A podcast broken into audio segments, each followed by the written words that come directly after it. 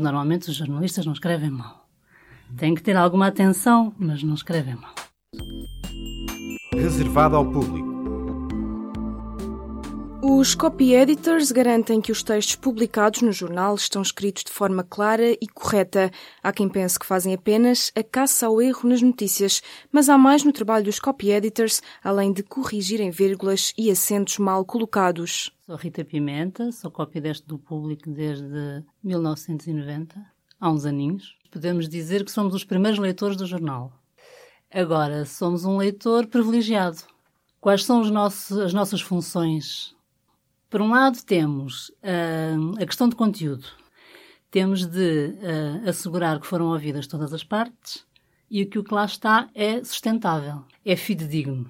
Temos ainda, mesmo dentro do conteúdo, uh, que respeitar as regras jornalísticas.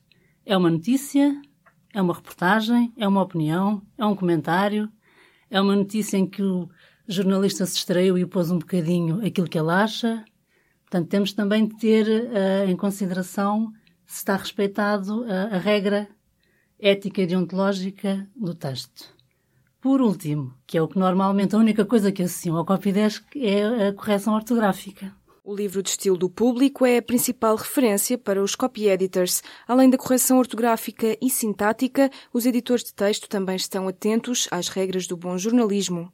Eu sou Aurélio Moreira, trabalho no público desde a fundação há 27 anos. Sou copy editor, trabalho numa secção que se chama Copy Desk. O público tem um livro de estilo, onde se recolhe eh, indicações para manter um estilo próprio do nosso jornal, para o distinguir do, dos outros jornais. O cumprimento desse livro de estilo eh, cabe-nos a nós, cabe-nos a nós, copy editors, defender e aplicar.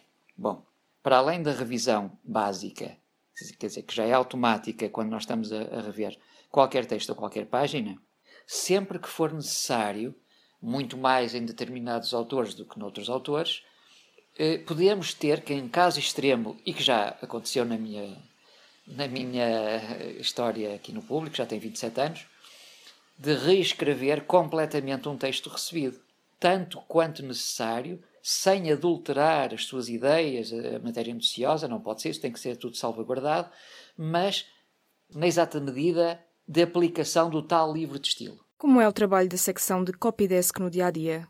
Nós, neste momento, somos cinco pessoas: quatro em Lisboa e uma no Porto. Ora, o que é que nós tentamos fazer? Privilegiamos, neste momento, o, o primeiro caderno e o P2. Quando é possível, damos uma ajuda ao Y, a fugas muito raramente porque não temos capacidade para isso.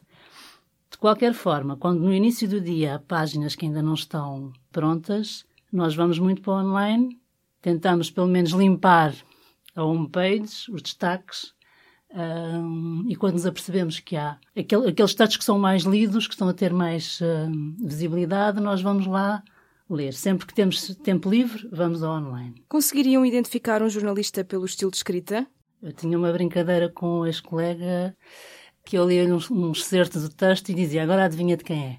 E normalmente acertávamos, porque há algumas pessoas que têm um estilo próprio, que têm um erro próprio, têm um tique uh, exclusivo e nós vamos familiarizando se as pessoas ficarem cá o tempo suficiente, não é? Os jornais estão a perder copy editors. As consequências são visíveis?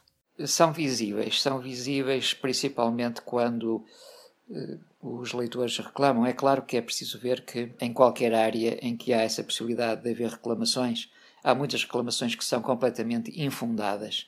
Agora, há de facto leitores que têm razão e esses têm toda a nossa atenção, têm imediatamente resposta e justificação a que podemos dar. Comparativamente ao jornal para onde eu vim trabalhar, digamos assim, acrescentou-se o fator velocidade online, a pressa de dar as notícias, acrescentou uh, o drama, uh, entre aspas, do acordo ortográfico. Nós recebemos textos da Lusa que seguem o acordo. Nós, no público, não, não seguimos o acordo. Como nós não conseguimos ler tudo porque somos menos e somos poucos, uh, às vezes temos uma notícia que começa com o acordo e acaba sem o acordo. Isso é tudo visível, os leitores reclamam e têm razão, mas é o que se pode fazer. E mesmo assim acaba sempre por passar qualquer coisa. Mas, eh, claro, nós não, não somos infalíveis. O que acontece é que nós vamos tentar melhorar o texto que nos chega, não é? Portanto, quando sai da nossa, do nosso raio de ação, em princípio estará melhor do que quando o recebemos. Portanto, é sempre essa tentativa que nós temos de, de melhorar o, o, tanto quanto possível. O Aurélio Moreira tem uma crónica, Palavras de Aurélio, onde tenta salvar palavras do uso indevido ou do esquecimento. Estará o jornalismo a perder alguma riqueza no vocabulário? Não estaremos todos? Daquilo que tenho visto, daquilo que tenho observado, daquilo que tenho estudado, penso que, que é, é uma, uma questão geral que atravessa toda a comunicação e que é o empobrecimento da língua portuguesa. Isto é, não é a língua que é empobrecida, mas é a sua utilização. A, a utilização que dela é feita é que é mais pobre, isto é, Uh, falemos apenas no caso dos adjetivos. Uh, os adjetivos são cada vez menos aqueles que são utilizados de uma forma uh, diária, digamos, corrente. e mesmo naqueles que escrevem, e aqueles que escrevem têm mais tempo para preparar, para procurar, aí claro que se nota menos, evidentemente, também depende dos autores, depende da formação do, do, dos autores, mas penso que em geral sim que isso é nítido porque de facto os jornalistas mais não são do que reflexo da sociedade, do reflexo daquilo que é que somos nós todos. A Rita Pimenta tem uma crónica chamada Palavras, Expressões e Algumas Irritações.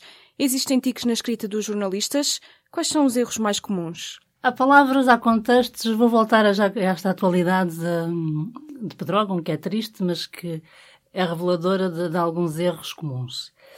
Os espaços é que são evacuados. As pessoas são retiradas, são afastadas, são levadas. Uh, mas aparece muitas vezes o contrário, dizer que as pessoas foram evacuadas. Não. Os espaços é que são evacuados, são esvaziados. Esse é o tipo de erro comum. Por exemplo, o despoletar. O despoletar normalmente é utilizado no sentido inverso daquilo que as pessoas querem dizer. Porque despoletar é tirar a espoleta, ou seja, tirar a espoleta anula uh, o disparo, digamos assim. Portanto, devemos dizer desencadear. Uh, há alguns, há alguns tiques e há modas. Há modas. E depois há uma coisa que é difícil lutar contra, que é a importação de estrangeirismos. E por falar em estrangeirismos, a propósito do bom português, não havia nenhuma palavra portuguesa para copy editor? Foram buscar esta designação copy editor e copy desk. Copy desk é a secção e depois, porque era uma coisa invulgar, as pessoas pensavam que quem lá trabalhava que se chamava copy desk e por isso ainda hoje nos chamam desks, que é mesas, eu não, não acho muita piada. Na altura, quando vim, já, já, já, já tinha havido essa discussão.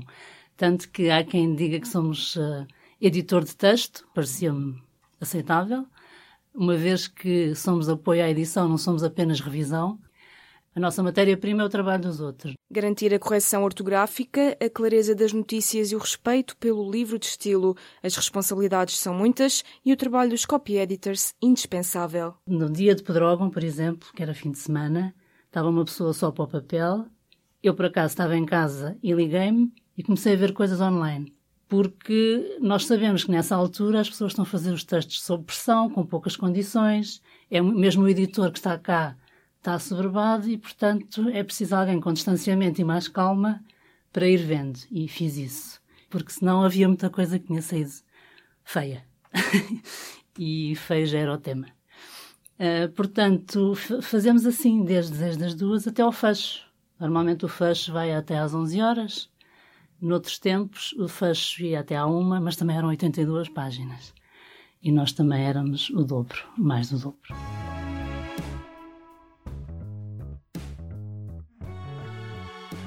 Pode subscrever os podcasts do público no iTunes, SoundCloud e aplicações móveis. O público fica no ouvido.